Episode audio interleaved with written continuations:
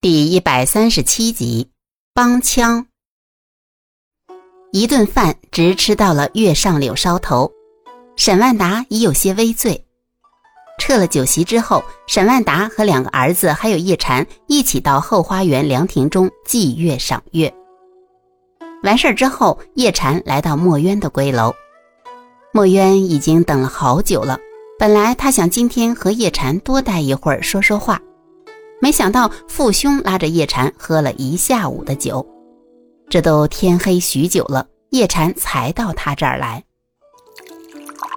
墨渊给叶禅倒了杯茶，你们这大半天都聊了些什么？啊，也没什么。沈大人好像对未来有一些担忧，说了一些以后的打算。是啊，我能看得出来，他很失落。这人生啊。起起落落也是正常之事，只要摆正心态，就没有过不去的坎儿啊。那如果沈家衰落了，我不再是什么沈家三小姐，你还会娶我吗？你在我眼里就是墨渊，不是什么千金小姐。我这就回去和父母商量一下婚期吧。你真的下定决心了？我不希望你是因为我父兄的催促而娶我，我不想你心中有什么遗憾。我当然没有什么遗憾，美景当前，佳人在侧，我还能有什么遗憾呢？我知道你这么说只是为了逗我开心，不过我真的很开心，因为你想让我开心，所以我很开心。你这是说的什么呀？跟绕口令似的。不说这些了。对了，过两天你要回定州了，我又不能跟去，别忘了写信。叶禅还未回答，明禅就插嘴道：“哎呀，你俩早点成亲，不就可以跟过去了吗？”墨渊扬嗔道：“多嘴。”明禅做了个鬼脸，退到一旁。叶禅忽然想起一件事儿：“哦，对了。”咱俩呀，也别光想着咱们自己，还有你三哥呢。他不是和钱小姐情投意合吗？我明天呀，到百叶街去看看大壮他们，也顺便请王老板的堂姐给他们做个媒。估计这钱老板呀，能乐得合不拢嘴呢。对啊，明天我也去。那用不用跟沈大人说一下？我父亲很开明的，应该没事。我明早跟他说一下，你上午早点过来。叶禅点头答应，二人又说了会儿闲话，叶禅就告辞回家了。第二天一早，叶禅来到了沈府，墨渊告诉他，沈世宜和钱莹莹的事儿，沈世礼早就告诉了父亲。沈万达的意思是。只要沈世宜的母亲不反对，他自然是没有意见。现在的问题是，沈世宜的母亲还有些不情愿，他不想让儿子娶一个商人家的女儿。所谓士农工商，这商人虽说是有钱，但是社会地位还是很低的。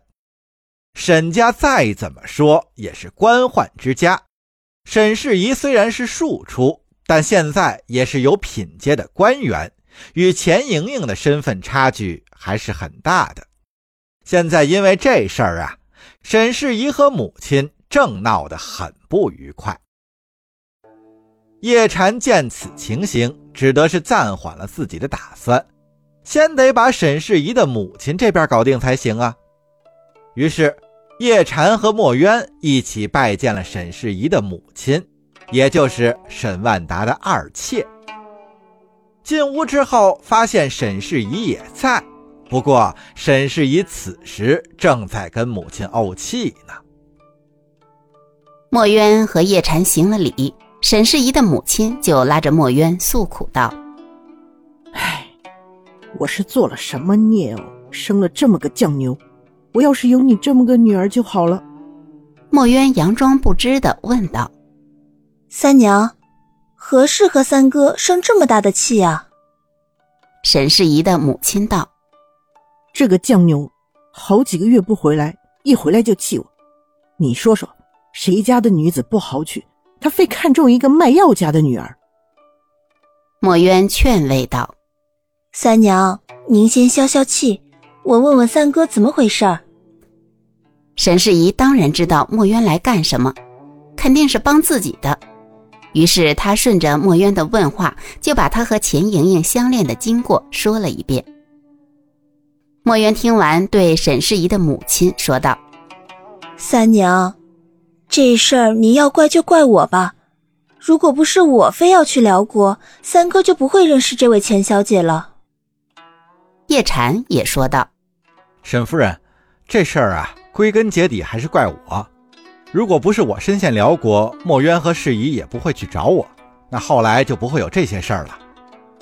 沈世宜的母亲见墨渊和叶禅这么说，一时有些语塞。这怎么能怪他俩呢？沈世宜在旁道：“叶兄弟，这怎么能怪你呢？要不是你留下断后，我和二哥今天还能站在这儿吗？早就喂了野狗了。”沈世宜的母亲当然知道，当初要不是叶禅主动留下掩护，沈家的这两位公子肯定凶多吉少。叶禅的举动在当时被传颂一时，青州城内尽人皆知，青州人都为青州出了这么一位英雄而感到骄傲。沈世宜的母亲对叶禅道：“叶禅，你对沈家、对世宜的恩情，我会记得的。”只是这钱小姐，三夫人，难道您是嫌弃这钱小姐的家世配不上沈家吗？您看我的家世不也配不上沈家吗？您和诸位夫人当初也是同意让墨渊下嫁给我呀，这不也是正说明沈家人没有门户之见，平易近人吗？沈世宜的母亲被叶禅这么一问，脸上有些发烧。墨渊不是他亲生的。婚事当然不上心，可他怎么能当着墨渊的面把这话说出口呢？他脸红了一下，说道：“我当然没有门户之见，叶禅。我们当初就看出来你是个可造之才，事实也证明我们当初没有看错。而这位钱小姐，听说只是个不懂诗书、任性刁蛮的野丫头。”我也只是个不懂诗书、只会舞枪弄棒的粗人，不正合适吗？哼，你个不孝子，你是想气死我吗？墨渊急忙安抚道：“三娘，别生气，这事儿不是你想的那样。这钱小姐我们早就认识，人长得漂亮不说，还十分能干。她精通药理，还略懂医术。三哥在辽国。”被歹人所害，身受重伤。要不是钱小姐细心照料，恐怕也是命运难料。叶禅在旁配合着墨渊，掀开了沈世宜身上的衣服，露出沈世宜身上的累累伤痕，如一道道利剑，刺痛着沈世宜母亲的心。他闭上眼，不忍心再看。他能想象出儿子这些年历经的苦难。况且还有多少人都死在了战场上，他们的父母连他们埋在哪里都不知道。现在自己的儿子能站在自己的面前，说明上天对他已经很眷顾了。现在只要儿子在身边高兴的活着就行了，他还要去奢求什么呢？想到这里，他叹了一口气：“唉，好吧。”儿大不由娘，我相信墨渊。哪天我就去见见这位钱小姐。如果她真像墨渊说的这么好，我就成全了你俩。